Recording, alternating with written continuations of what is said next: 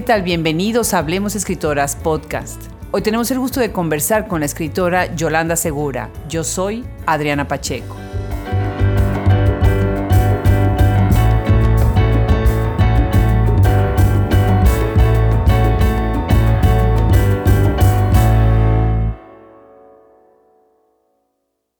Yolanda Segura nació en Querétaro en 1989. Ha publicado Todo lo que vive es una zona de pasaje, Frag de Medusas 2016, O Reguero de Hormigas Feta 2016, Estancias que por ahora tienen luz y se abren hacia el pasaje con Arte 2019 y Persona, Almadía, Universidad Autónoma de Aguascalientes 2019. Participó en el libro colectivo Tsunami, coordinado por Gabriela Jauregui, en donde también participan Brenda Lozano, Cristina Rivera Garza, Daniela Rea, Diana Torres, Jimena González, Margo Glantz, Sara Uribe, Verónica Gerber, Viviana Benchushan y Yasnaya Elena Ágil. Fue ganadora del Premio Nacional de Poesía Carmen Alardín en su edición 2018 y el Premio Nacional de Poesía Francisco Cervantes 2017. Yolanda Segura, ¿cuántas veces programamos esta plática? Y nuestras vidas ocupadas no nos dejaban sentarnos a este micrófono. No sabes qué gusto me da tenerte en Hablemos Escritoras Podcast. Muchas gracias. A mí también, Adriana, y sí, qué pena que no, no pudimos concertar antes, pero bueno, ya estamos aquí. No importa, yo estaba esperando hasta que tú pudieras porque no puedes faltar en el podcast y oyendo de todo lo que has hecho. De verdad es un gusto, un gusto escucharte. Muchas gracias. Vamos a comenzar la conversación, bueno, con un par de preguntas que son pues de rigor, ¿no? Y después entraremos un poco más y más en lo que se puede en tu obra. Platícanos, ¿cómo es que empiezas a escribir? Ahora sé que además estás estudiando un doctorado en letras en la UNAM, precisamente, ¿verdad? Así es. Pues mira, obviamente empecé a escribir así en estos juegos cuando eres niña y tal, ahí, ¿no? Eh, desde muy chiquita como que me daba curiosidad y me ponía a escribir cualquier cosita. Y ya después, en la licenciatura, tuve este momento que creo que nos ha pasado a muchas de, de sentirnos apabulladas como por el peso de la academia, ¿no? Y de sentir que esto que te dicen siempre de que lo que escribes no vale la pena porque alguien ya escribió de eso hace 200 años y mucho mejor que tú, ¿no? Que es un poco eso lo que te dicen siempre. Y pues a mí eso me, causó bastante detenimiento, digamos, me tardé un montón en decidirme a, así escribir, digamos, de manera más formal, escritura creativa. Eso yo creo que fue ya a la mitad de la maestría más o menos, cuando dije, bueno, sí es cierto que ya mucha gente escribió y sí es cierto que probablemente lo dijeron mejor, pero me parecía que había un momento en el que a mí me surgía la necesidad muy fuerte de intentar explicarme cosas de mi presente y entendí que para mí el mejor medio en ese momento, todavía por supuesto, era el asunto de ponerme a escribir. Empecé con poesía y es en donde he seguido, pero también hago narrativa, hago ensayo, ¿no? Pero sí, el género en el que más me he movido es en la poesía. Y ahora que estás estudiando el doctorado, ¿de qué manera sientes que esto está influyendo en tu producción o no está influyendo en tu producción literaria? Sí, yo creo que sí un montón, sobre todo en la forma de leer textos que después se imprimen de cierta forma en lo que yo escribo, ¿no? Creo que hay un montón de referencias a las que yo llegué por la academia y que difícilmente habría conocido si no fuera por, por ese, esa formación. Entonces, creo que ahí influye y a lo mejor no sé si si a ti te lo parezca, pero yo siento que sobre todo en persona, por ejemplo, hay una irrupción de un formato que juega también con esas estructuras académicas, ¿no? Un poco intentando deshacerlo o, hacerlo en forma de chiste, digamos, ¿no? Pero esa estructura, esa forma de citar, que, que es muy académica, de poner paréntesis, este, tal autor, página tal, eso creo que está ahí, pues porque a eso me dedico también, ¿no? Claro, me encanta, me encanta persona. Vamos a platicar ahorita sobre eso. Me gustó muchísimo. Y sí, sí, coincido contigo. Además se nota también, bueno, la lectura que tienes de manera paralela de otros textos críticos, se va, se va leyendo, se va viendo, pero ahorita platicaremos sobre eso. Otra cosa que, que influyó también, me imagino, fue pues que vives en la Ciudad de México. Tú eres originaria de Querétaro, ¿verdad? Sí, vivo en la Ciudad de México desde hace como tres años y medio. Antes de eso estuve acá también un año y medio, entonces sí, digamos que llevo un buen rato moviéndome entre las dos ciudades, aunque mi intención sería que esta vez ya fuera permanente mi estadía en la Ciudad de México. Quedarte ahí. ¿Cómo era la o cómo es el mundo de la literatura en Querétaro? ¿Cómo eran tus redes, la comunidad de escritores en, Querétaro? Fíjate que cuando estuve allá en este último periodo, me tocó vivir un momento muy rico porque había eh, una efervescencia bastante interesante. Teníamos un taller con Luis Alberto Arellano, este poeta que, que falleció hace un par de años, que para mí y también creo que para muchas de mis compañeras escritoras fue definitivo porque fue ese momento en el que nos propusimos escribir seriamente en comunidad, digamos, ¿no? Eh, digo que el taller era con Luis Alberto, pero en realidad era un taller en el que participábamos de manera muy horizontal. Él también llevaba sus textos para revisar, por ejemplo, ¿no? O sea, no era que él lo, no era que él lo coordinaba, sino que a él se le ocurrió la idea de, empezar a hacerlo. Y ese momento de, escribir así juntos, me parece que, me abrió la perspectiva de muchas cosas. También hicimos con Ana Clara Muro y Cuatl Sandoval, principalmente, el slam poético queretano, pero lo que estaba padre del slam es que no era solo ir y presentar los textos, sino que también ahí llevamos un periodo de, digamos, de, de revisión durante todo el tiempo que duró el slam. Hacíamos taller y después de como un mes y medio de estar revisando los textos, los presentábamos, ¿no? Sí, genial. Y además hay unos videos en YouTube, bueno, en las redes, muy buenos. Este formato del slam a mí me, gusta mucho porque siento que es muy actual y que además es muy incluyente, ¿no? Y da oportunidad a esta comunidad y esta participación. Y creo que es un, un formato muy generoso porque sí que permite que los textos se escuchen de otra manera, ¿no? Incluso te diría que a veces sentía y sigo sintiendo que hay textos que funcionan para leerse en el slam y que no necesariamente tienen que pasar a la página impresa, ¿no? Y creo que eso, eso da una dimensión completamente distinta a lo que una está diciendo, ¿no? Sí, definitivamente. Sí, muy interesante. Y ahora que estás en la Ciudad de México, ¿sientes entonces que este ambiente literario, además de haberte enriquecido de otra manera, porque todos aportan algo, ¿no? ¿Está también, otra vez vas a entrar a hacer eh, este tipo de participaciones y de lecturas colectivas y de literatura participativa? Mira, lo del slam está, digamos, para mí es algo que está un poco suspendido, sin planes de retomarlo pronto, sobre todo porque o sea, el, tema principal es el tiempo, ¿no? Eh, creo que no, no tengo demasiada manera de sentarme a preparar un texto del slam como, como yo sentiría que lo requiere. Eso por un lado. Y por el otro también te diría que esa comunidad en específico con la que hicimos el slam es algo que no he encontrado en otro lado. Es decir, sí que tengo muchas interlocutoras y sí que tengo muchas amigas con las que puedo compartir el proceso de escritura, pero la forma de hacer esta ejecución que sí ensayábamos y que sí poníamos como en marcha, creo que es de un momento y de una situación muy específica que tiene que ver con cosas bien prácticas, incluso como de dónde vivo, ¿no? De dónde vivía entonces, que había, compartía casa con Ana Clara Muro y era una casa muy grande en la que podíamos ensayar, por ejemplo, ¿no? Y acá la cosa de los espacios en la ciudad que pues son drásticamente menores, ¿no? Sí. Y eso creo que hace, es, es muy chistoso porque son condiciones materiales bastante prácticas y bastante reales que me, me hacen sentir que, que, acá no, no va por ahí. Qué interesante, qué interesante comentario. Otra cosa que veo muy interesante en tu obra es esta intersección que se da entre la filosofía y, la, y repensar la identidad, el concepto de la identidad, ¿no? Desde una vista, una mirada muy práctica, muy pragmática, pero también filosófica, ¿no? De una manera más profunda.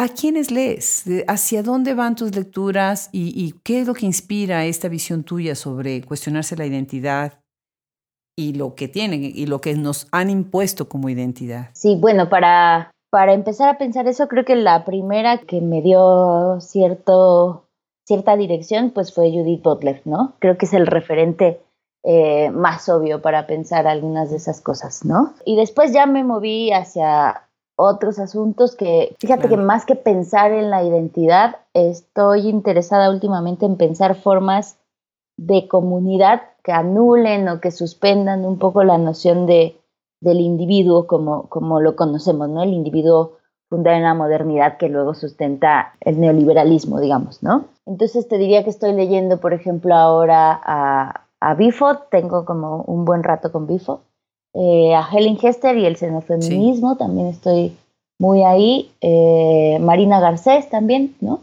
Eh, esas son las cosas en las, que, en las que me estoy moviendo ahora. Qué interesante, muy bien. Y se va viendo también eso dentro de tu obra.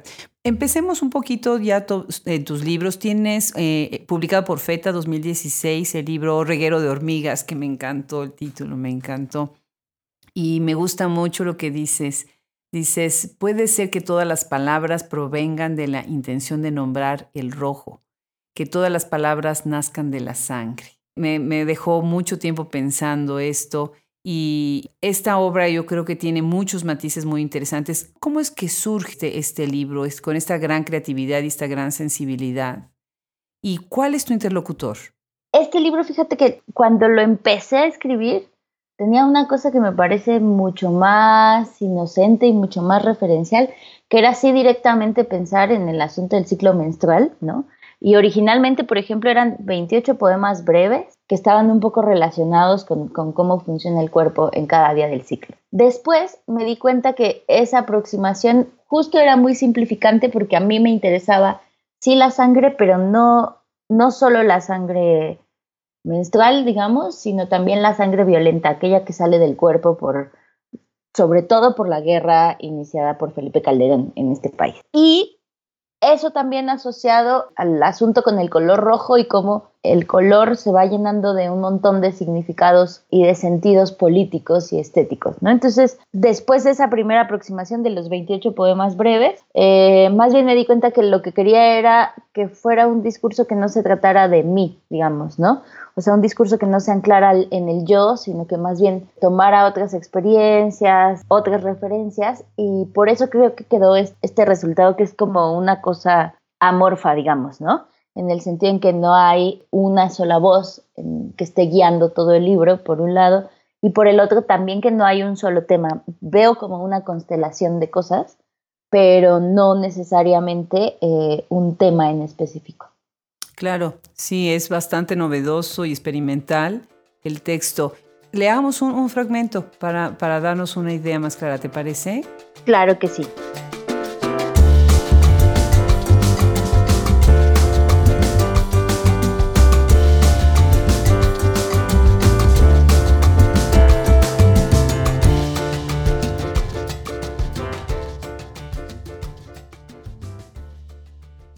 ¿Puede un ciclo de pensamiento unificarse con un ciclo biológico? Unificar en el rojo, tal rojo y tal rojo y tal rojo. Hormigas que avanzan a algún sitio. Un periodo es un conjunto de enunciados enlazados entre sí que empiezan o terminan con signos ortográficos. Un periodo es un ciclo, es algo que se desordena y se repite, compatible con el error y no necesariamente su condición. Un periodo es algo rojo que coagula. Sí, genial. Y todo el libro, además la estructura, ¿no? Cómo, cómo estás dividiendo y cómo estás haciendo eh, highlighting de distintas zonas, de distintas partes del, libro y brincando de un tema a otro, pero a la vez lleva una coherencia en donde el rojo es la línea, ¿no? Que va, que va atravesando. Fíjate que, que, también me interesaba un poco jugar con nuestros modos de lectura en Internet, ¿no? Aunque este es un libro digamos, convencional en el sentido de que está articulado en páginas y, que circula como objeto, ¿no? Me interesaba pensar un poco en, esa estética del hipervínculo que permea nuestras lecturas, ¿no? O sea, te metes a internet y empiezas a buscar y una cosa te lleva a otra y otra te lleva a otra y así. Y entonces eso era algo que quería que se viera más o menos en la estructura del libro. Sí, ¿y qué opinas precisamente de esto? Hay como un movimiento fuerte, ¿no? De seguir esta estética del hipervínculo, de tratar, no de replicar, sino de adaptar este ejercicio de hacer el scrolling, ¿no? Hacia arriba y hacia abajo, ¿Cómo, ves que está impactando a las nuevas voces en la literatura esto? Pues a mí me parece que no hay manera de que no lo impacte en el sentido de que todo el tiempo estamos permeados por los dispositivos, permeadas por los dispositivos, ¿no? Creo que nuestros modos de leer se han modificado sustancialmente en los últimos años a partir de justo la irrupción del Internet y de este flujo de información en el que tienes que ir rescatando algunas cosas, ¿no? Y en ese sentido creo que, creo que la literatura se va modificando también a, partir de, de esa condición de aproximación que me parece que es bastante distinta a como había sucedido años anteriores, ¿no? Claro, está yendo directamente contra la, tradición y lo que se veía como tradicional, ¿no?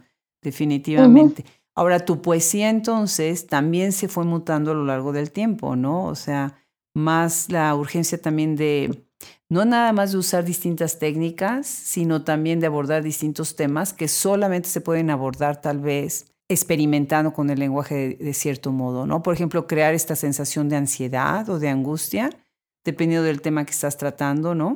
Y cómo el lenguaje te sirve para eso, ¿no? ¿Qué, piensas tú? ¿Cuál es para ti, o podríamos hablar de una poética de, tu escritura? ¿Qué es lo que piensas cuando escribes en este tipo de, textos de experimentación? Eh, mira, creo que nunca lo pienso como me voy a poner a experimentar, ¿no? O sea, no, no lo vivo tanto así, sino más bien como que Mm, dependiendo del tema y dependiendo de las cosas que voy leyendo, porque además sí creo que en cada libro hay como un proceso de investigación que pasa de diferentes formas, ¿no? Y no es investigación solo en libros, digamos, ¿no? Investigación afectiva también te diría, ¿no?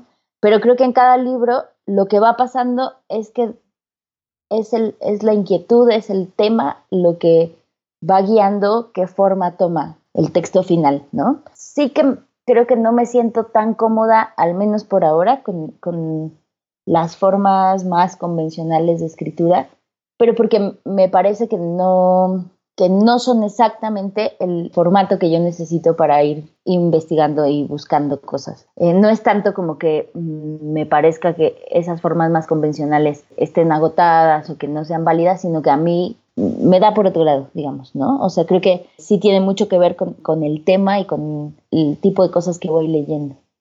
Sí, eh, me, gusta mucho lo que dices porque suena tan honesto el decir, no, no me siento cómoda con esto, pero estoy muchísimo más cómoda ahora como estoy escribiendo y de la manera que estoy escribiendo. A veces siento que nos forzamos a escribir de cierta manera por tratar de seguir una cierta línea, ¿no? Y bueno, la verdad es que es muy refrescante cuando se ve que no, o sea, cada quien tiene una voz y va encontrando las líneas, los temas, los géneros, ¿no? Para sacar esa voz. Y así me pasó cuando leí el, título de tu libro, Estancias que por ahora tienen luz y se abren hacia el paisaje. El título mismo me dejó pensando mucho. ¿Por qué viene este título de este libro? Ah, platícanos un poquito más sobre él, porque siento que hay como una deconstrucción de mitologías y de memorias ahí dentro, ¿no? También la presencia de la infancia y también la, presencia precisamente de la figura eh, mitológica. Sí, fíjate que el título fue lo que más me costó trabajo de ese libro, ¿no? Ah, dale. Y le puse un título tan largo para que al final todos y todas le digamos estancias cuando nos referimos a él. Pero, eh, sí, quería que el título diera algunas pistas, pero que no quedara claro de qué se iba a tratar. O sea, en el reguero de hormigas creo que es más o menos obvio que, porque sí hay hormigas a lo largo del libro, ¿no? En persona, pues es mucho más fácil porque es solo una palabra que está diseccionada y eso ya dice de qué se trata todo el libro, ¿no? Y con estancias creo que el asunto era más en realidad es una frase que puede significar mucho y que puede significar poco al mismo tiempo, ¿no? El asunto de la mitología sí está y también el asunto de la infancia y creo que todo eso tiene que ver justo con, con esos discursos a los cuales yo después entendí que tenía que hacer resistencia, ¿no? El discurso del deber ser, el discurso de cómo nos comportamos las mujeres, el discurso de las mujeres siendo deseadas por hombres, ¿no? Entonces, esas, esas cosas creo que después se convirtieron en, una, en un gran asunto que yo sentía que tenía que responder y contra el cual sentía que tenía que combatir y fue por eso que armé estancias. ¿no? Sí, porque el, libro dice, bueno, el título dice, estancias que por ahora tienen luz y se abren hacia el paisaje. O sea, es algo completamente temporal, ¿no? Es una transición. Y después, ¿qué es lo que viene? En el momento en que sean oscuras y en el momento en que se cierren hacia el paisaje, ¿no? Lo contrario, que ese es donde te dejan ese interés de seguir leyendo a lo largo de todo el libro, que la verdad me gustó mucho. Y hablando de libros que me han gustado mucho, Déjame antes de hablar de persona, porque ahí quisiera profundizar un poco más, platiquemos de Tsunami. Tsunami es una, es una antología, es una colección que precisamente reunió voces muy experimentales ahora que están proponiendo pues una revisión de la literatura y bueno, tú estás ahí, ¿no? Platícanos, ¿cómo se da este proyecto? Eh, ¿Qué es lo que tú sientes que ganaste de este proyecto? ¿Cuál fue la manera en la que se enriquecieron todas las que participaron en él? Sí, mira, eh, esto fue un proyecto que salió por la iniciativa de Gabriela Jauregui, que fue ella quien convocó a todas nosotras. No a todas nos conocía, por ejemplo, ella y yo ya nos habíamos cruzado, pero no, no nos conocíamos realmente y más bien fue que dijeron, ¿por qué no invitas a Yolanda? Y a partir de ahí fue que empezamos a hacer la relación para, para Tsunami. Y fíjate que fue muy interesante porque no estuvimos en contacto todas para la escritura de nuestros artículos, ¿no? Yo personalmente estuve en contacto con Verónica Gerber y con Sara Uribe, que, fue con ellas con quienes entre las tres estuvimos, digamos, trabajando nuestros textos, ¿no? En este ejercicio de taller. Y lo que estuvo muy bonito después, cuando, cuando vimos ya el libro editado, es que no conocíamos los textos de todas y sin embargo había muchas resonancias, ¿no? Había muchas cosas que yo leía que decía, claro, esto me hace mucho sentido. Ah, esta cita también la pusieron aquí, ¿no? Por ejemplo, Rosario Castellanos, que es una de las autoras que creo que está más veces mencionada. Y eso me, pareció muy significativo porque sí que creo que habla de un momento y de una inquietud eh, compartida, ¿no? Que incluso sin saberlo e incluso sin estar dialogando todas en el proceso de la escritura, resultó que sí, que, estábamos pensando en, asuntos bastante similares. Claro, no, magnífico. Y además la cuestión de, también de las generaciones, ¿no? O sea, son las voces, son contextos. Por ejemplo, está eh, Brenda Lozano, está Cristina Rivera Garza, Daniela eh, Rea, eh, Diana Torres, ya mencionaste a Gabriela, Jimena González, Margo Glantz, Sara Uribe, ya la mencionaste, Verónica Gerber, Viviana Benchushan, Yasnaya Elena, ¿Y tú? Pues les recomiendo muchísimo a quienes nos están escuchando, eh, no se pierdan, además de la obra de Yolanda, este libro en donde ella también colabora, contribuye. Pues yo me recuerdo, Yolanda, que eh, cuando daba clases de teatro, eh, daba yo, hablaba yo mucho de este tema del personaje, que era el instrumento, esta máscara amplificadora enorme en los grandes anfiteatros. Bueno, pensemos en estos enormes coliseos, ¿no? Romanos que el que le tocaba la grada de hasta arriba, ¿no? no veía ya casi lo que estaba pasando allá abajo, porque eran gigantescos, ¿no? Los espacios. Y estas máscaras gigantescas, enormes, eran precisamente eh, pues para identificar a los personajes, pero además tenían un dispositivo para que pudiera la voz amplificarse y esta voz, bueno, se escuchara mejor. Una caja de resonancia ayudara como amplificador, ¿no? Y eso, esa máscara se llama personaje, ¿no? Y de ahí viene la palabra personaje, persona. Y cuando yo vi el título de tu libro, dije, bingo, qué maravilla. O sea, me encantó desde que vi el libro, vi el título y me di cuenta de que además estabas cortando por sílabas con esta intención de fragmentar. Pues me encantó. Felicidades por esto y cuéntanos, porque de verdad es, es un, texto notable, notable. Platícanos.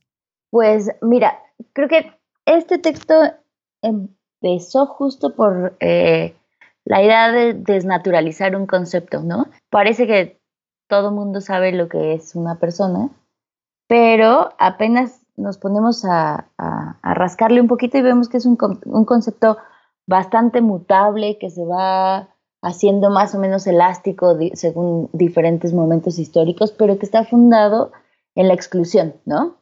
Que está fundado en que no todas las personas tienen la misma categoría, digamos, ¿no? Y creo que eso fue lo que, lo que me hizo eh, primero sentarme a investigar y luego sentarme a escribir, ¿no? Eh, un poco porque la idea me empezó a parecer muy extraña. Parecía que estaba súper fija y luego eso, me di cuenta que no estaba tan fija como nos quieren hacer creer, ¿no? Y que hay mucha gente que tiene que salir a la calle para reclamar sus derechos, que son los derechos que, por ejemplo, Butler diría que son a una vida vivible, ¿no? Y que tendrían que estar garantizados para todas y para todos. Y en tanto eso no sucede, me parece que quise hacer una especie de investigación poética del concepto, ¿no? Que a diferencia de hacer a lo mejor un ensayo, en donde tenía, digamos, cierta estructura que ya podía seguir, quise quedarme con la indagación poética, justo porque creo que ahí hay un fragmentito que puede quedar abierto y que puede quedar en una significación no cerrada o no absolutamente referencial. Claro. Ahora, en la estructura del libro, eh, estos corchetes, estas divisiones precisamente, ¿qué estás buscando con, esto? ¿De qué manera tú la simbología la, estás tratando de manipular? El font, las, em, los corchetes, para, para tener una propuesta. Sí, la verdad es que siento que justo al escribir poesía hay una infinidad de recursos que no siempre se usan todos juntos, ¿no? Y de hecho cuando lo estaba escribiendo tenía mucho este miedo de, que se convirtiera en una especie de muestrario de, de, estrategias y de formatos y de juegos, ¿no? Tenía ese miedo y al final siento que quedó, que sí quedó un poco así y sin embargo no me molesta porque justo a partir de estos juegos y estas estrategias y estas inclusiones de otras voces, me parece que lo que pude hacer es quedarme con muchas más preguntas de las certezas que yo tenía cuando intenté empezar a escribir, ¿no? Y al final eso, esta, esta idea de que es una especie de libro no cerrado sobre sí mismo, sino que tiene muchos cabos sueltos o tiene eh, muchos guiños de Genial. si te interesa puedes ir ahí a buscar a esta otra cosa, ¿no? eso, digamos, me daba miedo al principio, pero después me pareció que justo sí funcionaba para lo que yo quería explorar.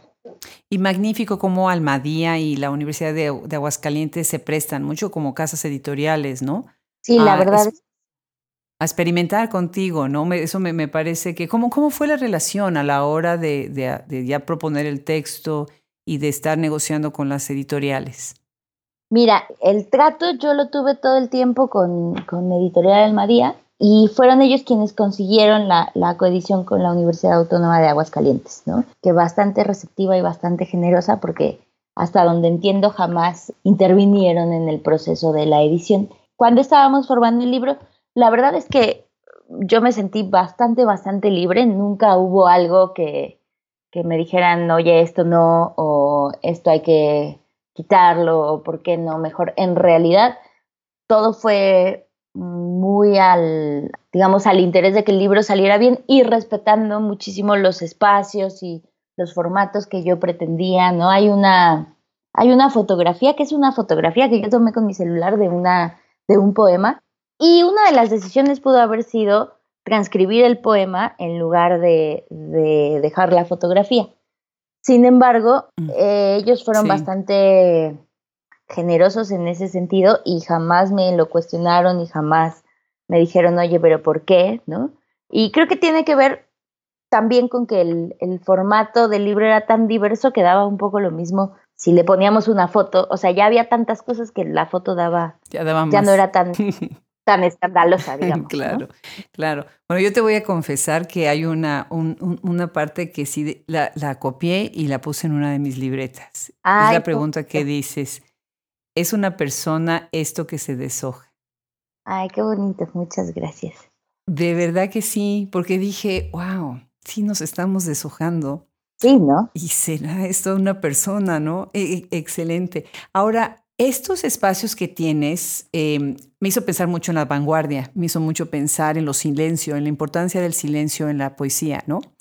Que es precisamente parte pues, fundamental a la hora de, experimentar, ¿no? Pero también tienes otro formato muy interesante que son las columnas. Es como si estuvieras haciendo una enumeración tras enumeración, ¿no? ¿Nos puedes platicar un poco más sobre, sobre esto? Sí, hay una parte en específico de, columnas, que es este poema que después te quisiera compartir, el de Sandra, que en realidad está puesto en columnas porque es una nota de periódico, ¿no? Ese, por ejemplo, funciona muy claramente por el, digamos, el formato de la, de, la noticia, ¿no? Y después el asunto con, con, los juegos tenía que ver con que pareciera un poco una especie de manual, ¿no? Hay, hay momentos en que podría ser un manual de lingüística aplicada, otros momentos en que podría ser un test de estos que te aparecen en, en un examen, no sé. Intenté que hubiera esos sitios en los que al menos imaginariamente o al menos retóricamente, digamos, mis lectores pudieran, quienes me leyeran, pudieran sí intervenir. También por eso hay tantos espacios en blanco, porque en mi fantasía es un libro que se puede ir anotando. continuando. Y también es un libro que está editándose a sí mismo, ¿no? Por ejemplo, tienes unas partes en donde parece como si fueras un editor, como cuando nosotros estamos corrigiendo texto y, hay quienes escriben, repiten demasiadas palabras, ¿no? Entonces taches la palabra y taches la palabra hasta que les pones una notita al margen que dice usa sinónimos, ¿no? Entonces, eh, también se me, se, me hizo, se me hizo genial, ¿no? Pues compártenos este fragmento que, que nos quieres leer, encantados de escucharlo. Claro.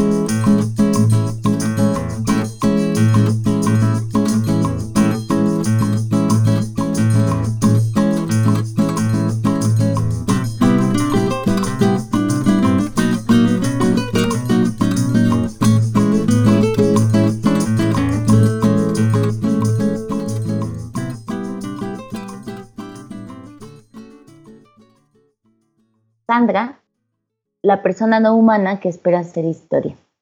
La orangután para la que se solicitó la libertad bajo el argumento de que es una persona no humana, regresa a su fase de investigación, en tanto el zoológico de Buenos Aires y los letrados del primate esperan la resolución sobre el futuro del animal. De otorgársele el recurso de habeas corpus, una figura jurídica que busca asegurar los derechos básicos de las personas, la orangután Sandra, que en febrero próximo cumplirá 30 años, podría hacer historia y sentar jurisprudencia a nivel mundial. Si bien en primera y segunda instancia judicial, esta insólita petición por parte de la Asociación de Funcionarios y Abogados por los Derechos de los Animales, AFADA, fue rechazada, la semana pasada la Cámara de Casación Penal pidió que el caso vuelva a investigarse. También se llamaba Sandra, ese sujeto femenino de 19 años que fue descuartizado por un hombre que había ido a las Olimpiadas de Matemáticas y que tenía la intención de estudiar un posgrado en el extranjero.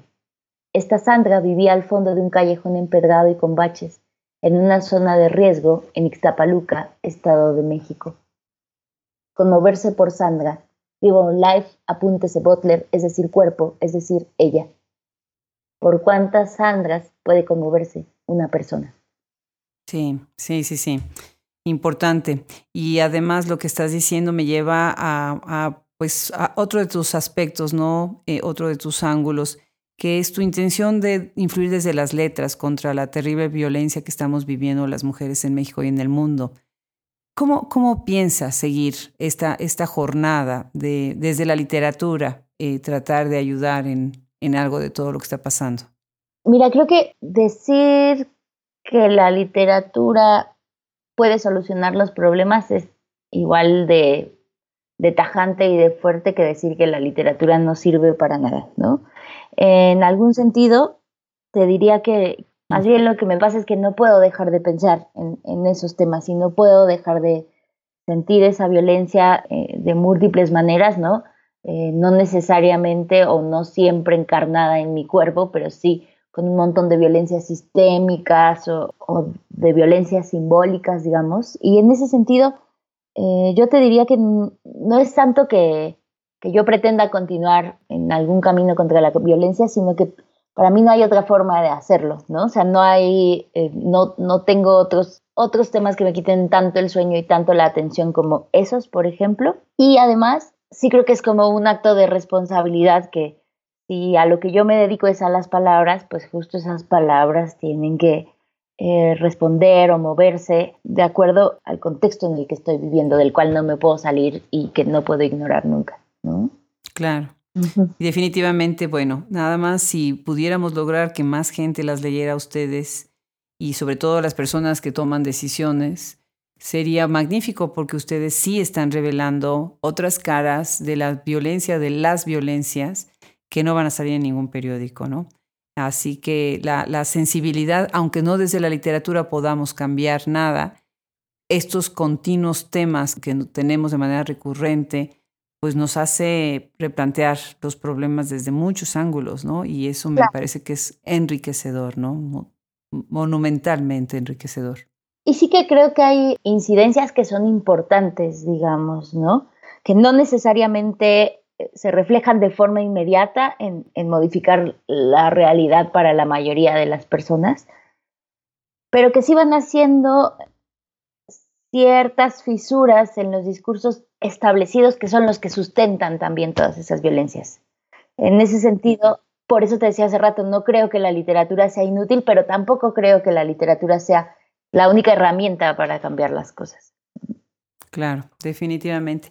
Y hablando precisamente de cuestiones de género y acercándose ya a la, Feria Internacional del Libro Guadalajara, eh, ustedes estuvieron invitadas eh, junto con un comité que se conformó en la FIL de Oaxaca, mm. precisamente para tener un poquito más de, tal vez de, vigilancia, de, asesoría sobre la participación y la visibilidad de mujeres. Y claro, bueno, después de lo que sucedió en Lima, ¿no? Que empezamos desde la inauguración en donde, en donde no había ninguna mujer presente, ¿no?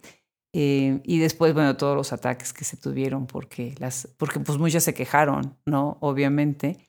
Entonces me imagino que México trató también, pues muy atinadamente de, de, hacer más participativo a todos, ¿no?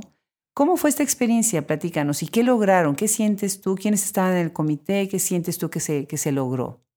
Mira, eh, este es un proyecto en el que empezamos a trabajar, que será más o menos desde abril, mayo, más o menos por ahí, ¿no? Y nació justo porque el, el comité de programación de siempre, digamos, el equipo de la, de la Feria del Libro de Oaxaca, se dio cuenta que este año que querían centrar la atención en las escrituras de mujeres, pues justo tenían también que incluir desde quienes programaban a las voces de las mujeres, ¿no?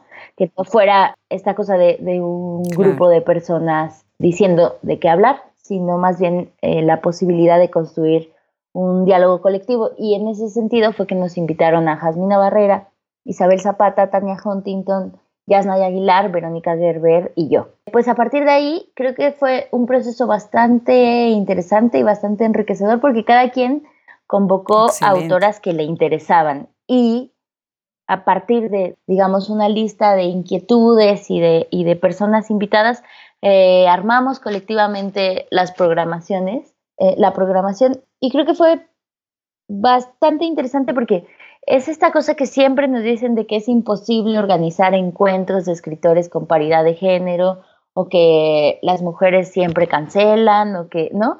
Hay un montón de cosas que se dicen para, para justificar la prevalencia de, los escritores hombres en los espacios literarios. Y creo que eh, una de las grandes lecciones que nos dejó esta feria es que sí que se puede, ¿no?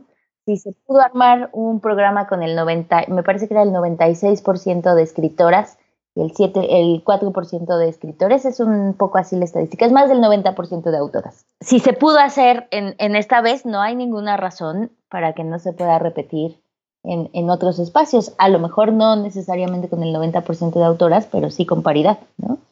Claro, claro. No, pues magnífico. Magnífico, felicidades. Y el experimento que salió muy bien también fue resultado de, pues de trabajo en equipo de ustedes, ¿no? Muchísimas felicidades. Así es, de trabajo colectivo. Claro. Sí, sí, sí. Pues me gustaría ir cerrando la conversación con dos preguntas. Una eh, está también relacionada con esta libertad literaria que, que, te has tomado y que te tomas en tu obra. ¿Y de qué manera reta la heteronormatividad y, y abre la posibilidad de nuevos espacios a escritoras jóvenes como tú o más jóvenes que tú? Sí. Eh, pues te diría que creo que una de las cosas que a mí me han parecido muy importantes, que, considero fundamentales, es la, el reconocimiento y la consideración de que no hay una sola esfera del activismo, ¿no?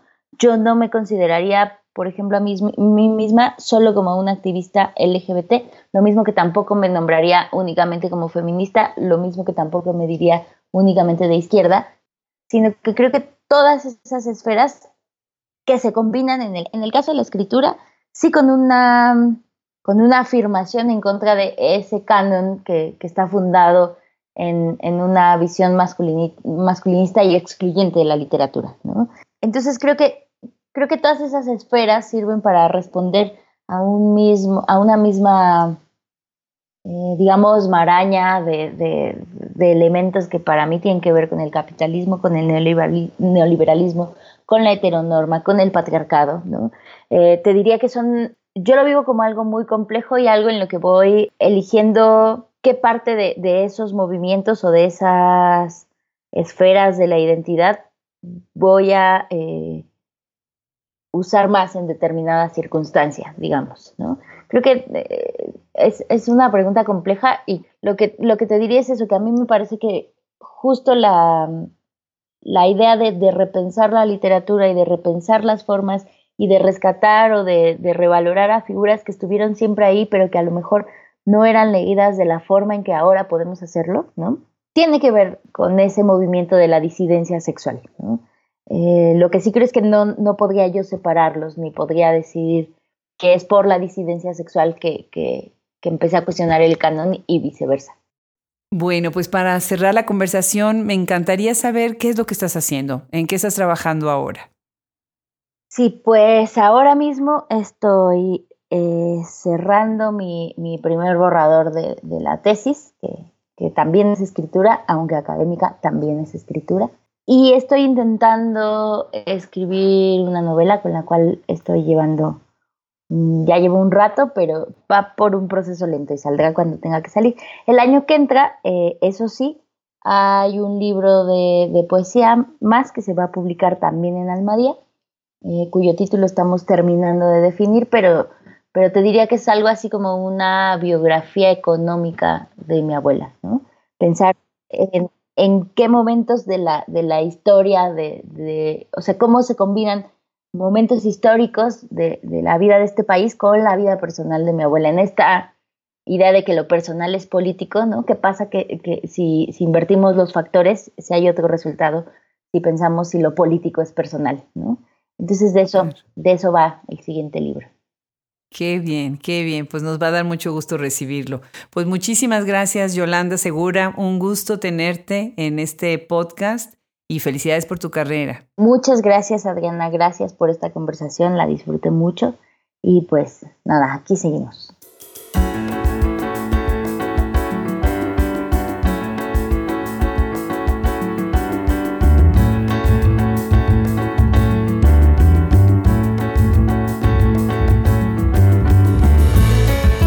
Pues esto fue un episodio más de Hablemos Escritoras Podcast. Síganos ahora también en YouTube y les damos las gracias a Fernando Macías Jiménez en la edición, Andrea Macías Jiménez Social Media, Wilfredo Burgos Mato Colaboración. Se despide hasta la próxima, Adriana Pacheco.